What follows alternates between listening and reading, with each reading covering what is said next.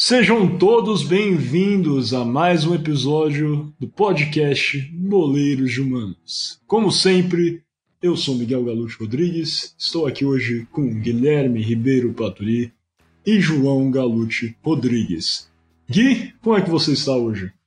Boa noite, Miguel. Boa noite, João. Bom dia, boa tarde, boa noite, cara ouvinte, seja lá onde você estiver nesse mundo mundial. Estou muito bem, muito feliz de estar aqui mais uma vez para falar de um assunto bem, bem diferente também. Bem legal, bem legal. Sempre lembrando que o mundo é mundial, cara ouvinte. Agora.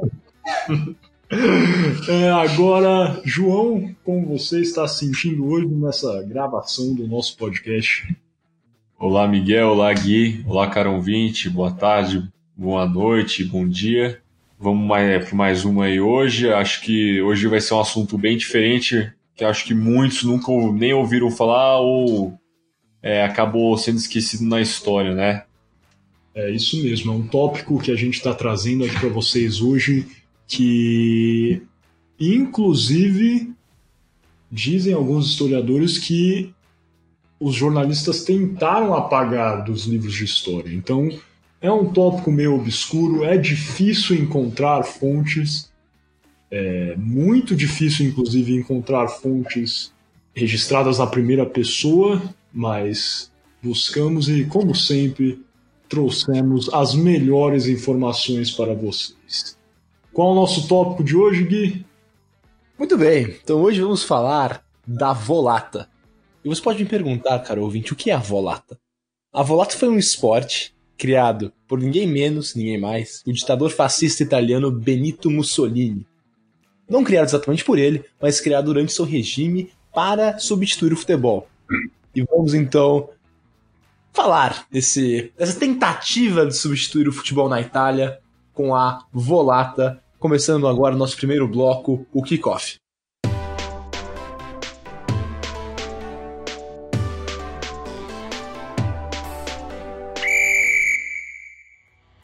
Para começar, eu quero explicar mais ou menos o princípio, né? Como começou esse esporte fascista e por quê? Por que a volata? Por que inventaram um esporte novo, né? É, então vamos começar do começo, redundância de novo. e vamos lá. É, o Benito Mussolini, depois de se tornar primeiro-ministro no, no, seu golpe, né, no golpe do Partido Fascista é, Italiano em 1922, ele começou a consolidar o seu poder sobre a Itália. E para fazer as massas do país serem mais leais ao seu partido fascista, seus ideais fascistas, Mussolini percebeu que seria muito inteligente conquistar a lealdade das massas pelo esporte. E por isso, ele designou um do seu braço direito, talvez, na época, o secretário do Partido Nacional Fascista, Augusto Turati, como presidente da. Miguel, você tá vendo aqui? Acho que você devia pronunciar isso. Opera Nazionale Dopo Lavoro. Exatamente. isso que é a OND. Exatamente, isso é para você que não fala italiano como eu, é, é italiano para Obra Nacional Depois do Trabalho. O que era uma organização recreativa do Estado, um, é, um clube recreativo que organizava é, organizava esportes, bem isso, esportes amadores, é, com o objetivo de promover o desenvolvimento físico e intelectual da população. E incluía uma rede de instalações, como campos de futebol, bibliotecas, que também servia para desenvolvimento é, não só do corpo, mas da cabeça. É justamente. Então, só um adendo aqui sobre a OND, é, a gente já falou um pouquinho aqui sobre soft power no podcast e pode-se argumentar que a OND era de fato um método de como o governo italiano fascista mantinha a, a massa, a população italiana dentro do seu controle. É, o que o Gui falou sobre a OND ser um, uma forma de angariar novos esportes, novos interesses para o público italiano é completamente verdade, mas mais do que qualquer outro objetivo, o objeto maior da OND, da Obra Nacional depois do trabalho dopo lavoro, ali o período depois do trabalho, o tempo livre, é, era, um, era uma forma do governo italiano povoar o tempo livre dos trabalhadores para que estes trabalhadores não pudessem pensar e assim criarem métodos contra-revolucionários, né, que agissem contra a, o regime fascista. E é muito interessante ver isso que é, é justamente igual aquele ditado é, que muitas vezes é proferido por nossos avós, os nossos velhos anciões aqui brasileiros, cabeça velha é o escritório do demônio. E é justamente isso que o Partido Fascista pensava na época, que se os trabalhadores conseguissem, após as jornadas difíceis nas fábricas, ficarem com tempo livre, pensarem, se organizarem, eventualmente era possível uma revolução como a que ocorreu na Rússia alguns anos antes. Embora é, o perigo vermelho não estivesse tão presente na Itália naquele momento, devido é, à guinada do fascismo e do nacionalismo, é, principalmente, é, era possível e até plausível que, com as condições de trabalho até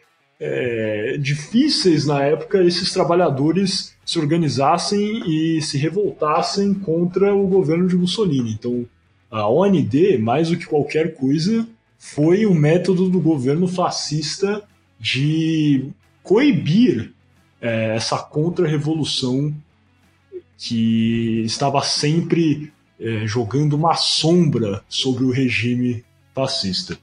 Exatamente.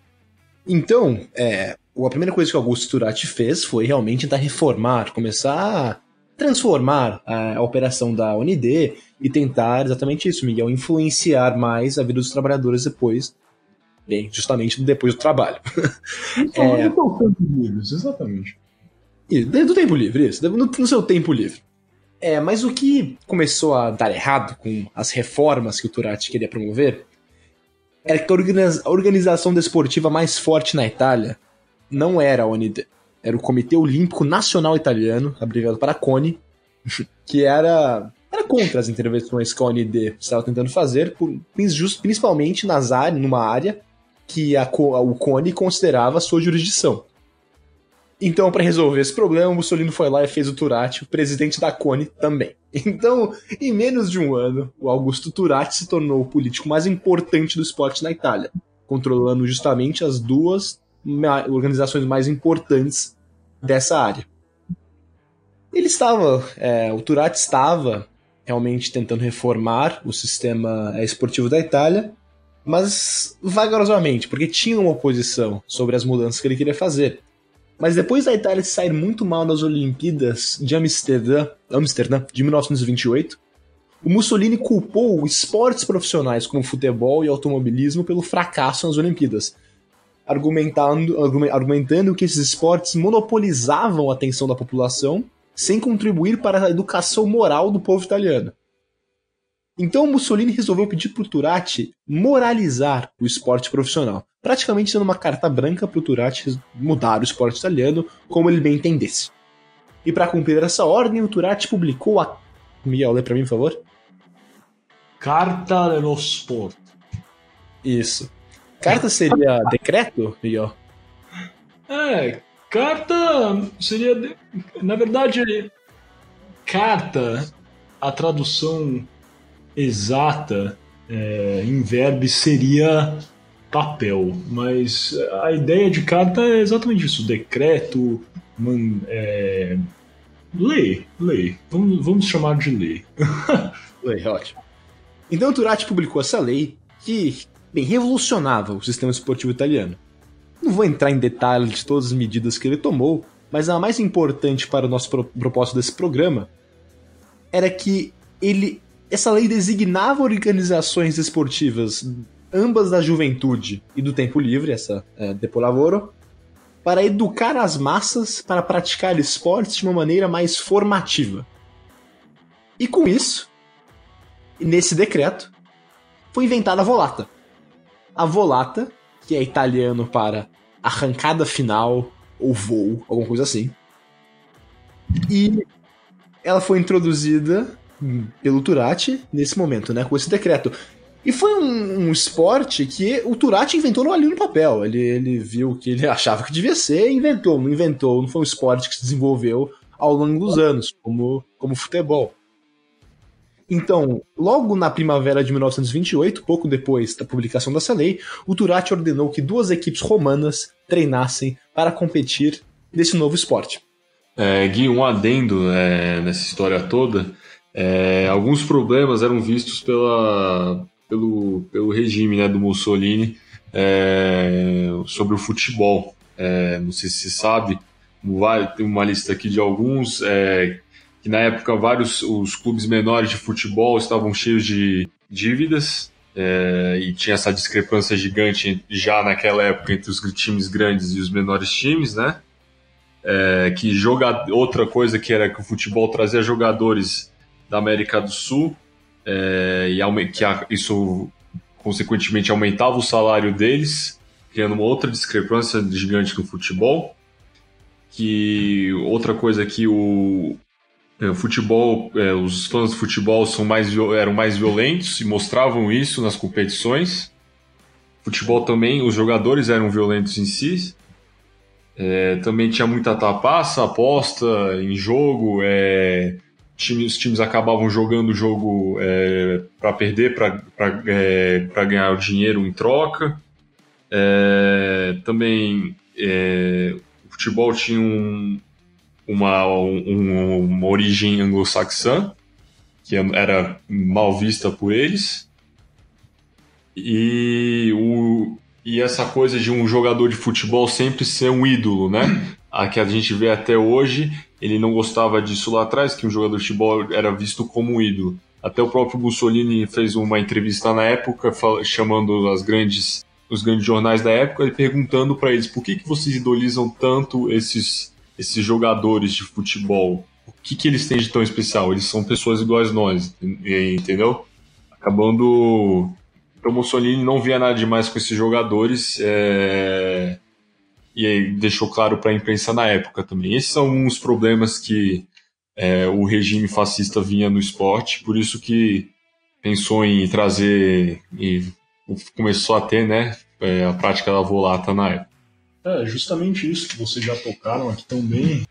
Algo que era muito importante no regime fascista era essa ideia da moral, né? Era importante não só ter práticas que iam manter o, o regime no poder, mas também demonstrar que o povo italiano era um povo educado, era um povo que, acima de tudo, sabia se portar de forma escorreita.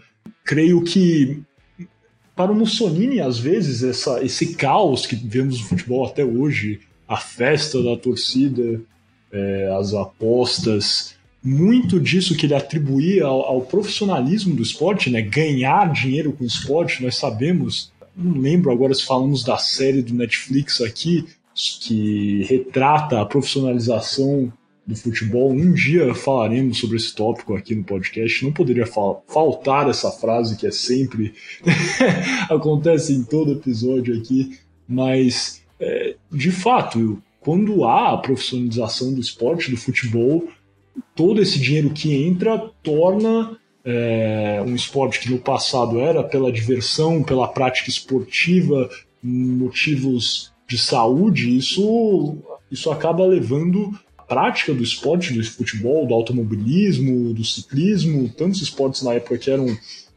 já profissionalizados na Itália, há lados mais sombrios, porque onde há dinheiro sempre existem pessoas que estão tentando tomar proveito e de algum ou outro modo conseguir uma, uma vantagem é, indevida nesse aspecto. E eu, eu creio que, sem fazer qualquer juízo de valor aqui, por favor, a favor do, Mussolini ou do regime fascista, mas era importante para o líder na época, até muito por essa visão nacionalista que é parte do ideal fascista, demonstrar que o povo italiano era acima disso, era um povo que se comportava bem, sabia é, se esquivar desses vícios, como, como vemos aqui, outro motivo até por trás é, da criação da Volata, que o, o esporte bretão, o futebol, estava muito ligado a uma imagem que o Mussolini e o Partido Nacional Fascista Italiano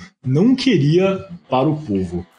Exatamente. Só para complementar o que vocês falaram, é que justamente isso. O, o, a Volata foi criada como uma resposta a essa falta de moralidade, digamos, é, excessiva, excessivo estrangeirismo, né? Porque o futebol era um, era um esporte britânico. É, foi criado, a Volata foi criada como uma resposta é, a isso. Por isso que muitas vezes a Volata é chamada do esporte anti-futebol. Mas então é isso, bueno. Então agora passamos agora para o bloco Toco e Me Voe para falar do jogo em si, das regras da Volata.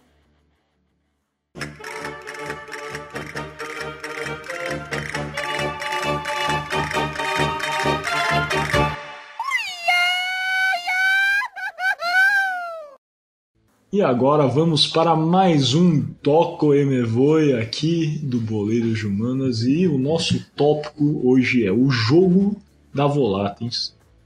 A Volata, em, em teoria, tinha muitas qualidades para o propósito que a gente já debateu do governo fascista de propagar uma moralidade maior e um jogo escorreito para o seu público, a população italiana. Era um esporte que precisava de uma estrutura simples, o campo era um campo adaptado do futebol, então, devido ao boom futebolístico que a Itália vivia desde é, do início do século XX, é, era fácil adaptar as estruturas já existentes e assim criar o campo para a prática da volata. assim como era importante para a ideia do doppel lavoro no tempo livre, porque acostumaria os trabalhadores a um ideal de disciplina, ordem e também de trabalho em equipe. Isso era importante ter um esporte que, mais uma vez, construiria essas, eh, esses conceitos, essas, esses, essas morais que o governo fascista queria inserir na sociedade, principalmente na sociedade trabalhista, nos trabalhadores, uh, o, o qual, os quais eles tinham medo que tomariam um levante contra o governo fascista.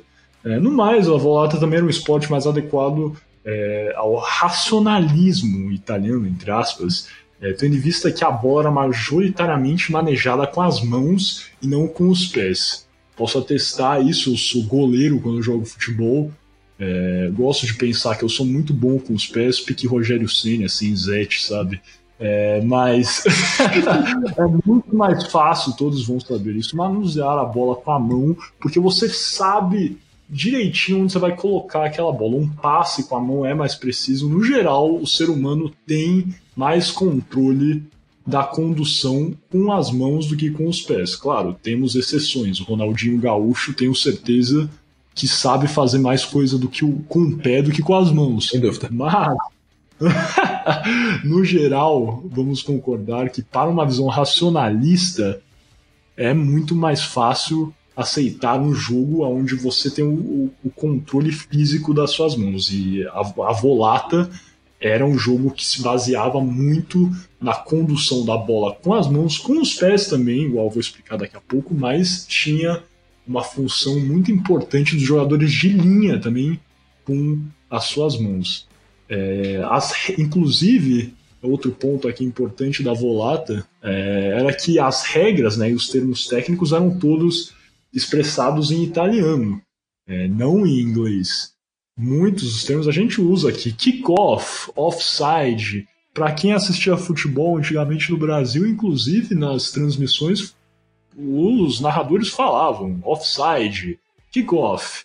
Vamos para o extra time. Corner. Corner kick, exato. Então, é, era legal para o governo fascista ter um jogo com essa guinada para o nacionalismo. Todos os termos da volata, inclusive as regras, eram em italiano, assim é, era um jogo onde, para aprender, você não precisaria usar esses é, estrangeirismos que eram adeptos ao, à prática do futebol. E por fim, outro ponto importante era que o futebol, aliás, inclusive a volata era inspirada pelo calcio fiorentino, que, aos que sabem, é um esporte medieval muito popular na cidade de Florença até hoje, inclusive, que muitos que muitos se assemelham, ah, não muito, mas se assemelham um pouco à prática do futebol. É, assim, tendo a volata sendo semelhante, a volata se assemelha muito mais ao calcio fiorentino do que o calcio fiorentino se assemelha ao futebol. Mas é, é nítida a semelhança entre esses dois esportes italianos. Era interessante para o governo italiano ter essa conexão com algo que era intrinsecamente é, da península italiana. Vocês sabem, mais do que qualquer um dos amantes da história, o quanto Mussolini amava os ícones romanos, como na época do Mussolini houve essa guinada, construção de grandes estátuas de mármores e lembranças da época da Roma antiga. Então, essa guinada de retomar o calcio fiorentino, que não era romano, era é, medieval, mas também era um patrimônio histórico italiano, foi muito importante é, nos olhos do, do Turati para convencer o Benito Mussolini que a volata era o esporte que o Partido Nacional, é, o Partido Nacional Fascista deveria adotar como o jogo fascista, o jogo anti-futebol. Exatamente. Mas, é, como você está falando, Miguel, a Volata não é só inspirada no caute fiorentino é, e no futebol, obviamente, mas também por outros esportes bem, bem distintos, realmente, é, como o basquetebol, o rugby, que para quem não sabe, o rugby era um esporte menos popular, mas também um esporte emergente na Itália na época, e o handball tchecoslovaco. Eu vou admitir aqui que eu não sei se, esse, se o handball é originalmente tchecoslovaco ou se a Volata é inspirada de uma. de uma. de uma. Né, de um. Uma vertente. Sim, sim. Um handball diferente é, tchecoslovaco, é, que se chamava Razena. Então não vou confessar que eu não sei se o handball surgiu da Tchecoslováquia ou se isso era o, o outro handball. Mas bem, falemos agora das regras da Volata. Isso vai ser um pouco difícil de entender, mas vamos lá. Vamos conseguir. Tínhamos dois times com oito jogadores cada. As posições eram: tínhamos um goleiro, dois laterais, três do que eram chamados de halfbacks, ou interpretei isso como volante. Vocês concordam, Miguel e João? Ah, eu acho que é um volante. Muito se usa o termo halfback para se referir a um volante mais defensivo. É, eu, eu o tô... chamado box to box, né? Então é, pode ser um volante. É, eu tô com uma escalação aqui, um mapa de jogo. Seria como se jogasse com dois, dois zagueiros mais abertos, três volantes e dois é, atacantes avançados, no caso, né? Isso. É, aquela formação clássica do 2-3-2. então, então, que, que é muito similar com o futebol de antigamente também. Tinha poucos defensores e todos ficavam, e a maioria do time ficava na frente. É, isso é verdade, né? Porque no começo do futebol as formações eram de fato 2-5-3, né? 2-6-2, então Sim, lá no é... final da década, é, do século XIX. É, Isso mesmo. Exato. Então, como você, o João falou, éramos oito em total. Então, um goleiro, dois zagueiros ou laterais, é, três volantes ou meio-campistas e dois atacantes. É, esse jogo né, era disputado num campo de futebol um pouco menor, levemente modificado, é, parecido com um campo. Era maior, mas parecido fisicamente, né, com um campo de futsal de handball, não tinha pequena área, por exemplo, era só uma grande área em formato de semicírculo. O gol tinha 5 metros, o jogo durava 60 minutos, dividido aí em três tempos de 20 minutos cada, então se assemelhando talvez um pouco ao hockey, né? O hockey, se não me engano, é assim, certo? Eu acho que o hockey são 15 minutos. Não, bem, não, não é um importante momento, mas sim, tem três períodos no hockey. É isso mesmo. Exatamente. E a bola, na volata, podia ser levada com as mãos ou com os pés, como, como explicamos antes, né? Mas ela podia ser levada com as mãos por no máximo 3 segundos. Mas esse limite podia ser estendido, né? Se o jogador levasse a bola como um jogador de basquetebol, ou seja, quicando ela no chão, fazendo aquele dribble, né? Como chamam no basquete. É, porque isso fazia com que os jogadores fossem obrigados a desenvolver jogadas rápidas e combinações diferentes com as mãos e os pés, juntamente com a sua equipe. Isso aí atestando ao, ao conceito de, de trabalho em equipe, né? Que a Volata queria passar para os trabalhadores de fábricas no regime fascista italiano. Exatamente. Não era permitido chutar ou arremessar a bola para o gol dentro da área, ou seja, não tinha grande área, né? Só aquela área, como eu expliquei, um semicírculo. E finalmente, a, bem, a última regra mais importante, tinha 40 e tantas regras, mas estou falando, nós vamos é, falar aqui mais uma é, os laterais e o goleiro não podiam cruzar o meio de campo. Então, não é como no futebol, que no final do jogo o goleiro pode aí, né, tentar cabecear no último escanteio. Justamente. E inicialmente, o criador do esporte, né, da Volato, o Turati, pensava que os jogadores de futebol teriam uma vantagem nessa prática, mas ele estava devidamente enganado, porque, como foi atestado, acabou que a prática do, do esporte da volata ficou muito mais é, atrelado ao uso das mãos, né, de jogadas rápidas, de passes rápidos, é, trocas, como se fosse uma verdadeira batata quente ambulante, vamos traduzir assim, é, do que um jogo que tinha um, um esporte como o futebol onde era jogado com os pés, né? Acabou que a, essa corrida com as mãos e até mesmo a corrida quicando foi muito mais importante para é, a criação de jogadas e técnicas do que o uso dos pés, que passou a um posto mais secundário na prática da volata. É, no início acreditavam que os jogadores de futebol, por terem essa prática já de usarem os pés, teriam essa vantagem, mas esse não foi o caso, né, Gui? Sim, não foi o caso. E bem, como o esporte era novo, quando ele estreou em 1929, as partidas eram confusas.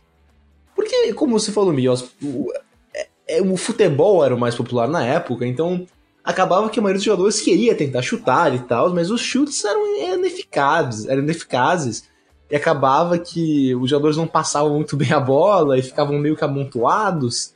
É, mas bem, até 1930 essa confusão começou a terminar, né? Começaram a se organizar mais. E, e por isso os jogadores começaram a usar suas mãos, abdicando bastante do, dos pés e do chute. Os, os, os amontoados então ficaram menos frequentes os jogadores começavam a aproveitar mais né, a extensão inteira do campo. Logo mais depois de alguns anos de evolução, os amontoados terminaram por completo, os passes eram feitos quase sempre de primeira, ou seja, bem parecido com o rugby, isso, isso acontece muito, e no handball, em que o jogador recebe a bola e quase é, em sequência passa ela novamente. E o jogo evoluiu para um jogo de, de jogadas rápidas com as mãos, que terminavam em arremessos também com a mão para o gol. Então, exatamente, os jogadores de futebol acabaram ficando meio que para trás, né? Não conseguiram é, ter essa vantagem inicialmente é, vista é que o que o acreditava que eles teriam.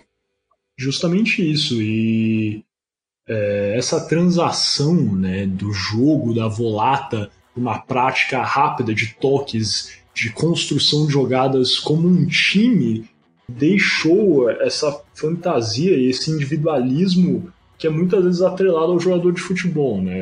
Nós falamos aqui do Ronaldinho Gaúcho, mas tantos outros jogadores que criam jogadas lindas, saem driblando é, e conseguem por si só fazerem um gol pela sua própria magia, pela sua própria técnica. Isso aí não era muito visto na volata.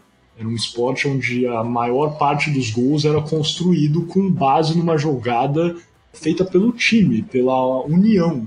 E isso aí, de fato, demonstra como, ao menos nessa parte, o Turati teve muito êxito desse conceito de inventar, criar um jogo, fomentar esse jogo que ajudaria a dispersar essa ideia de trabalho em equipe na Itália fascista. E tiraria um pouco também é, dessa visão de, de estrelas né, que o futebol tinha, de não focar somente em um atleta que teria uma habilidade fora da curva comparado aos outros. Todos tinham que trabalhar juntos para é, conseguir é, o êxito, né? E conforme o Miguel falou, é, é, as jogadas eram sempre criadas em equipe e nunca tinha um jogador possivelmente nunca tinha um jogador, ou dificilmente tinha um jogador que sempre fazia jogadas incríveis e acabava se destacando, colocando ele num patamar de estrela. É, isso como, que, que era uma, algo que era muito criticado por Mussolini. É isso aí. Então vamos para o nosso próximo tópico, nosso próximo bloco aqui no Boleiro de Humanas, o arremate.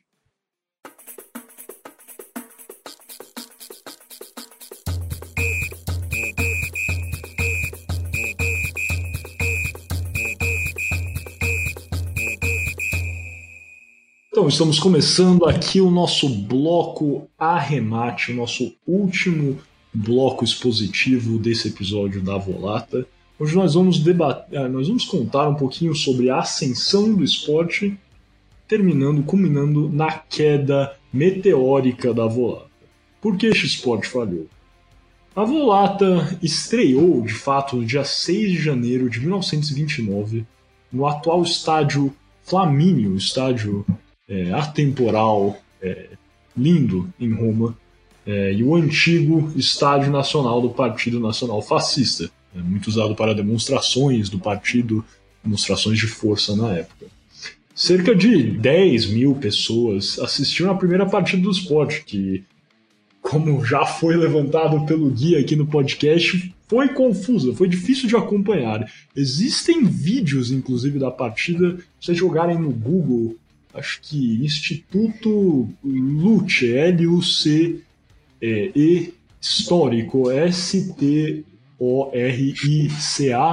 é, Volata, dá para buscar lá a partida e juro, vale a pena. São é, vídeos de propaganda do partido nazista na época, é, demonstram a partida, as equipes, dá para entender mais ou menos o que é o jogo. São imagens assim inéditas dos jogadores quicando, jogando a bola e mostra também as presenças ilustres dos membros do partido é, fascista. Então é bem legal, recomendo assistirem esse vídeo para quem quiser entender um pouquinho mais. Eu sei que deve ter ficado difícil entender as regras, o funcionamento do jogo em si, com base na nossa explicação. A gente tentou, mas sempre eu acho, no mínimo, quando você visualiza um jogo, fica melhor. Então, para quem quer essa dica, busca lá Instituto Lucha Histórico Volata. E você vai ver cenas inéditas desse primeiro jogo. É, e muito por essa confusão que vocês vão ver aí no vídeo do, do Instituto Lute, é, o jogo foi visto pelo público que estava lá no estádio como demasiadamente complicado e não atraiu a maioria do público acostumado com o futebol. É, não é mesmo, Gui? Não foi assim uma, uma aceitação inicial muito boa daqueles que estiveram presentes e ouviram falar do jogo da Volata. Não foi mesmo. Exatamente como você disse, o jogo era, o jogo era confuso, tinha muita regra, era meio. Era muito burocrático. E como, tavam, como foi um jogo feito no papel ali pelo Turati, não foi. Não foi rapidamente é, digamos, entendido pelos jogadores. Então acabava que eles não, eles não faziam jogadas direito, ficavam tendo amontoado, como eu falei antes, faziam, chutavam a bola, tava praticamente no bicão. Então acabava que era meio, meio, meio chato até, né? Parecia meio, meio jogo de várzea, o que era jogo de várzea realmente. Mas, é, exatamente, inicialmente foi bem. Foi, rece foi recebido de maneira fria pelo público no estádio Flamínio em Roma. Justamente isso, e mas mesmo com essa recepção fria, igual você acabou de frisar, aí, a, a propaganda é, do partido fascista apoiava e reiterava a prática da volata com muito rigor. É, Para ajudar o esporte que havia criado, o Turati ordenou que todas as organizações de lazer linkados à OND, a Organização Nacional de Doutor Lavoro, é, as organizações que antes frisavam a prática do futebol, que vinha numa crescida, é, assim, numa ascensão meteórica histórica no país, suspendessem os seus torneios e se prepararem para jogar a volata. Técnicos da volata, muitos que tinham feito essa transição do futebol para o esporte fascista, começaram a treinar os mesmos jogadores de futebol agora nas regras deste novo, deste novo jogo do partido, partido fascista italiano. O primeiro campeonato de volata, inclusive, foi fundado para seleções das cidades, o Troféu Turati. Ou seja, os mesmos jogadores que antes praticavam futebol em seus polos municipais passaram à prática da volata por causa dessa máquina de propaganda de Mussolini. Bem, bem humilde o Turati. Sim, de é... fato. E outra coisa, Miguel, é... nos oito anos que, de extensão da vida, de vida do Avolata, né, é, até seu declínio, no começo de, dois, de 1928, que durou mais ou menos até 1935, é, em, dois, em 28 é, a OND registrava dois times, que foram os dois a partir da primeira partida que vocês citaram agora. Justamente. É, já em 29, 930. O pico da volata de times registrados foi, foram, dois, foram dois mil, duas mil equipes em 930, com, é, com 8.375 partidas disputadas. Depois disso aí, é, houve um declínio, é, onde o último número registrado aqui nos nossos registros foi de 1935 com 100 times. É, justamente isso. É, eu usei o termo meteórico aqui para falar sobre a existência da Volata, e eu acho que foi um crescimento de fato meteórico. Após essa primeira, esse primeiro jogo em Roma e esse primeiro torneio, o Troféu Turati, o, o esporte entrou numa crescente. Uma partida assim emblemática disso seria o jogo entre as seleções de Roma e Milão, que atraiu um público de cerca de 25 mil pessoas é, em Milão, incluindo o rei Humberto II. Nesse jogo, claro, a máquina de propaganda fascista, o Turati funcionou distribuindo centenas de folhetos, propagando as regras, a importância do jogo da volata para o público italiano. Pouco depois disso, a OND, né, que é, regulava a Volata até então, sentiu a necessidade de criar uma federação para tornar a prática da Volata mais organizada, visto que o jogo atingia aí novos um ápice novo de popularidade. E com isso foi, igual o João já postulou aqui, os números existindo um crescimento maior, cada vez maior de equipes e jogadores da Volata, chegando até o esporte a fazer frente com a prática do rugby principalmente e do futebol inclusive, como um, chegando a ser um esporte que era muito praticado pelos trabalhadores italianos e até é, causando é, uma sombra considerável sobre o futebol que era o esporte preferido dos trabalhadores na época. É, em junho de 1930, igual o João falou, onde foi o ápice da volata, foi criado o primeiro campeonato nacional, onde 32 equipes participaram. Nessa época, é, é um, pode-se falar que a Volata estava literalmente voando, onde as equipes principais de Milan, Veneza, Roma e Palermo realmente demonstravam a potência que esse esporte havia chegado. A, a final do Campeonato Nacional de Volata de 1970 foi decidida entre as equipes de Palermo e Milão, com a equipe de Milão levando o título. Sabe quanto é que foi a final, Gui? 9 a 2 9 a 2 Tá sabido hoje, cara. Vamos ver se vai sair bem assim no nosso shootout, logo menos. Mas é isso mesmo. É, nessa grande final que acabou 9 a 2 para a equipe de Milão, Mussolini estava presente é, assistindo a final e nesse grande voo, a altura que a Volata atingiu em 1930, como qualquer meteoro, foi aí que começou o declínio e queda do esporte, não é mesmo? Exatamente. Realmente a Volata atingiu seu ápice aí em 1930, com o estádio lotado, final, Mussolini, pessoas assistindo o jogo. Em 1931, quando muitos esperavam que o esporte só podia crescer, na verdade ele regrediu. Porque o que seria a segunda edição do Campeonato Nacional da Volata foi cancelado.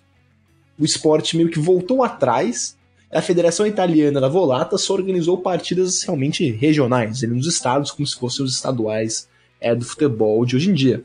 E com isso, sem o campeonato nacional, o número de partidas e equipes diminuiu drasticamente, como o João falou antes. e realmente só continuou caindo nos anos subsequentes.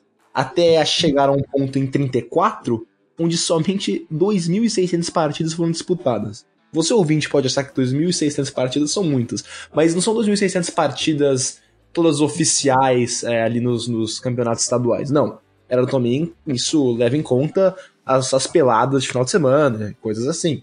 E para você ter uma comparação, em 34 tivemos, como eu já disse, 2.600 partidas, mas em 1930 tínhamos 8.500. Então é realmente uma, uma queda drástica. E no ano seguinte, em 1935, só 100 equipes, como o João falou, existiam em toda a Itália, contra mais de 2 mil equipes cinco anos antes, em 1930. E pode-se dizer, então, que 1935 foi o último ano, né, da Volata, que ela realmente desapareceu esse ano, não é mesmo, Miguel? É, isso mesmo, e... É, eu acho que foi esse crescimento meteórico e é até chocante, até a gente vai entrar um pouquinho aqui nos motivos pela queda da Volata, mas se for parar para pensar vamos colocar em média aí o time profissional agora de futebol joga cerca de 60 jogos por ano, inclusive até mais às vezes. Se temos 20 times na primeira divisão, né?